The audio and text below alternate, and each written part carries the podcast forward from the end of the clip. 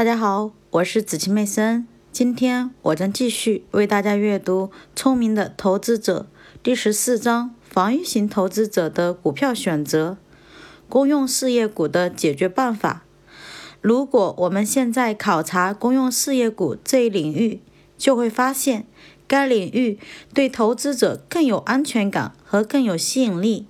在此，从业绩记录和价格比率来看，绝大多数的股票似乎都正好适合我们所定义的防御型投资者的需要。我们要从公用事业股中去掉一个标准，即流动资产与流动负债之比。这一行业的营运资本因素本身无需人们去关注，增长所需的后续融资可以通过出售债券和股票来获得。然而，我们的确会对股本与债务之比提出一定的要求。结果，我们不得不把大多数的燃气管道股排除在外，因为这些企业的债券发行规模太大。这种做法的合理性在于，购货合约的基础结构能够确保债券的偿付。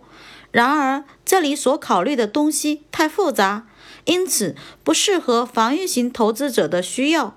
在表四中，我们简要列出了道琼斯公用事业平均指数中十五种股票的情况。为了便于比较，我们在表五中随机地列出了在纽约股票交易所上市的其他十五家公用事业企业的类似数据。一九七二年年初，在公用事业普通股方面，防御型投资者选择颇多。每一种公用事业股都能满足我们的业绩和价格要求。投资者只要选择这些普通股，投资就会有回报。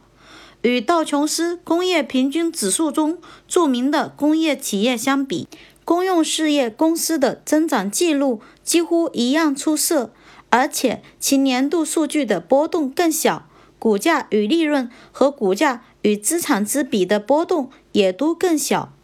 股息回报率要高出许多。对于保守型投资者而言，受监管的公用事业垄断企业的地位的确拥有更大的优势和较少的劣势。公用事业企业依法收取的价格所带来的回报，足以吸引持续扩张所需要的资本，而且这还意味着能够抵消成本膨胀所造成的影响。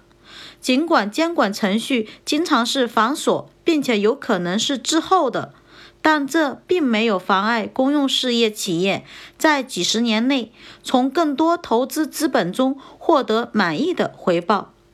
对防御型投资者而言，公用事业股此时最主要的吸引力在于它们的购买价与账面值相比较为适度。这就意味着，投资者如果他愿意的话，可以忽视股市状况，而把自己主要当做一家地位稳固、利润丰厚企业的部分所有者。投资者可以在有利的时机，随时利用市场行势，在非常具有吸引力的低价买入，或者是在确定价格非常高时卖出。公用事业指数的市场记录表明。过去，此类投资有非常多的盈利机会，尽管上涨幅度没有工业企业指数那么大，但事实表明，与其他类别的企业相比，单个公用事业企业的股价大多数时候都更稳定。人们可以明显的看到，过去二十年内，工业企业和公用事业企业的相对市盈率发生了改变。这些变化对积极投资者。比对被动投资者更有意义，但是这些变化表明，即使防御型的证券组合也应该不断加以调整，尤其是当所购证券的价格明显上涨过度，并且可以用定价更为合理的证券替代时。是的，还必须支付资本利得税，对普通投资者，这的确会带来很大的麻烦。在此，我们的老朋友历史经验告诉我们，出售后去纳税比留在手中不卖而后悔要更好。